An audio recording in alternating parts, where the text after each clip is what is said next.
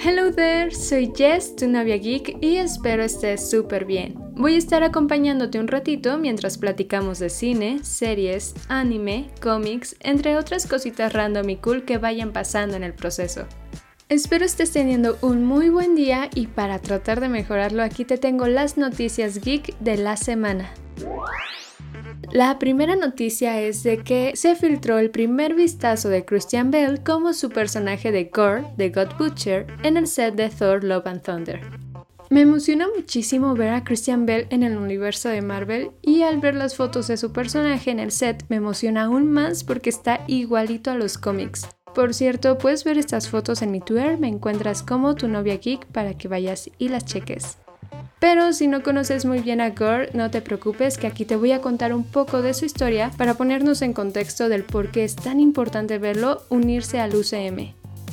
Este personaje, conocido en español como el carnicero de los dioses, se trata de un alienígena que ha decidido cobrar venganza y convertirse en asesino de dioses, después de que estos no respondieran a sus oraciones y no lo ayudaran a salvar a su familia. La principal característica de por qué es un gran contrincante para Thor es por el arma que posee Gore, conocida como All Black de Necrosword, un arma forjada a base de la cabeza de un celestial que le permite al villano volar y matar a Asgardianos. En los cómics, Thor es el único que ha salido con vida después de pelear con Gore, pero debemos estar atentos para saber cuál será el desarrollo del dios del trueno en el UCM. Igual otro dato que debemos de recordar y mencionar es que Taika Waititi, el director de esta película, ha decidido adaptar el cómic Mighty Thor de Jason Aaron. Y en este cómic se centra en el personaje de Jane Foster al convertirse en la próxima portadora del Mjolnir. Y obviamente esto nos quiere decir que tendremos de regreso a Natalie Portman en el UCM. Ya que te dije toda esta información sobre la película de Thor, también te quiero mencionar sobre algunos rumores de posibles muertes en esta cinta.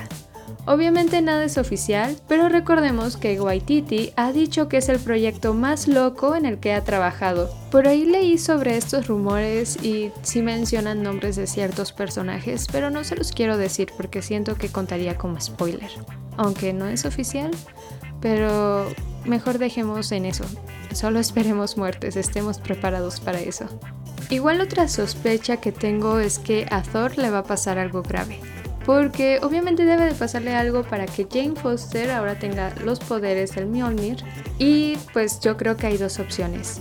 Una, o Thor hace algo para ya no ser digno de estos poderes. O dos, que muera en una batalla súper épica contra Gore. ¿Tú qué crees que vaya a pasar en esta película? Te recuerdo que Thor Love and Thunder se estrena en mayo del 2022. Disney Parks ha presentado un tráiler e información sobre su nueva atracción de hospedaje llamada Star Wars Galactic Star Cruiser. Esta atracción será de dos noches en donde los huéspedes podrán experimentar lo que es vivir en el universo de Star Wars, se contará con 100 camarotes y suite bien equipadas, pero lo más emocionante de todo esto es que cada una de ellas contará con una ventana espacial.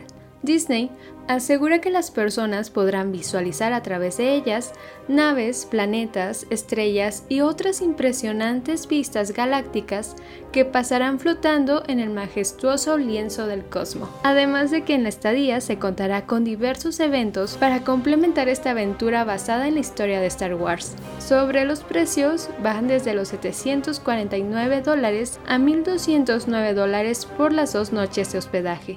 Esta atracción estará disponible en otoño del 2022. La verdad sí suena súper padre, sí me gustaría visitarlo.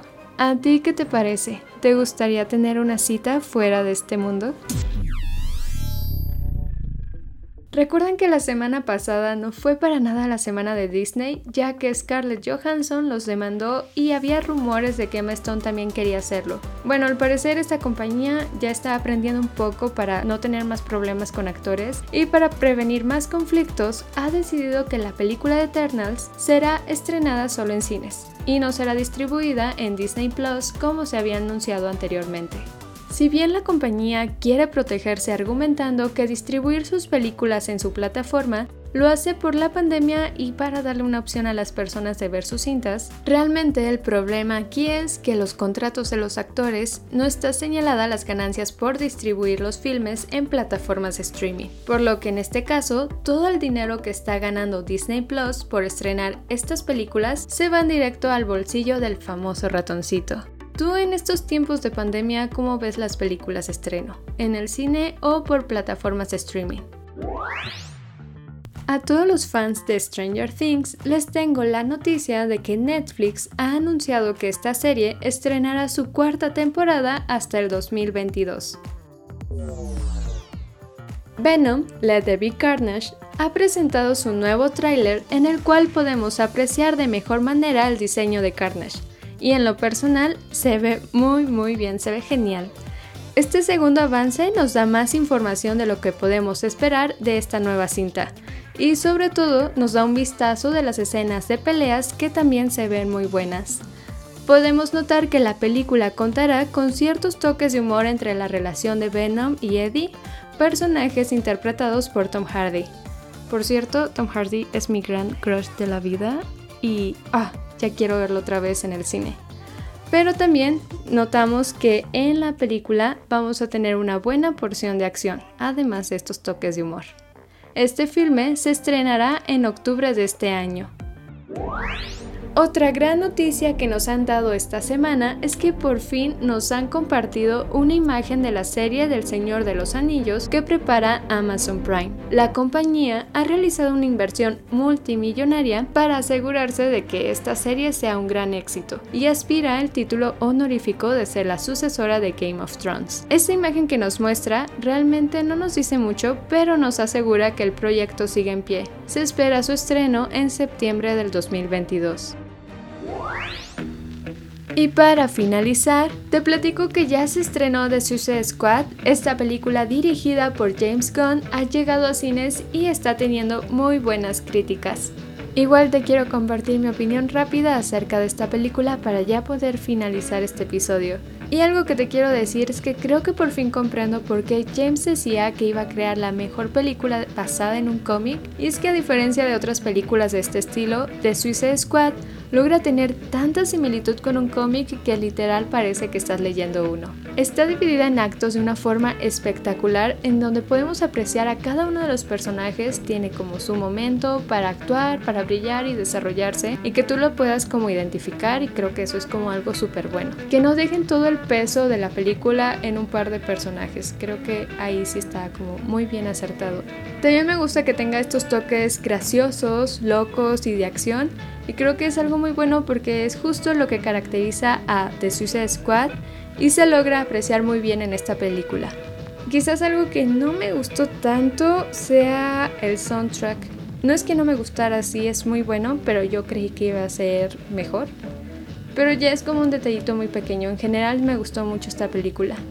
Pero bueno, hasta aquí dejo mi opinión rápida para que no decirles ningún spoiler y que además ustedes tengan oportunidad de verla y mandarme un mensajito o comentarme en mis redes sociales qué les pareció.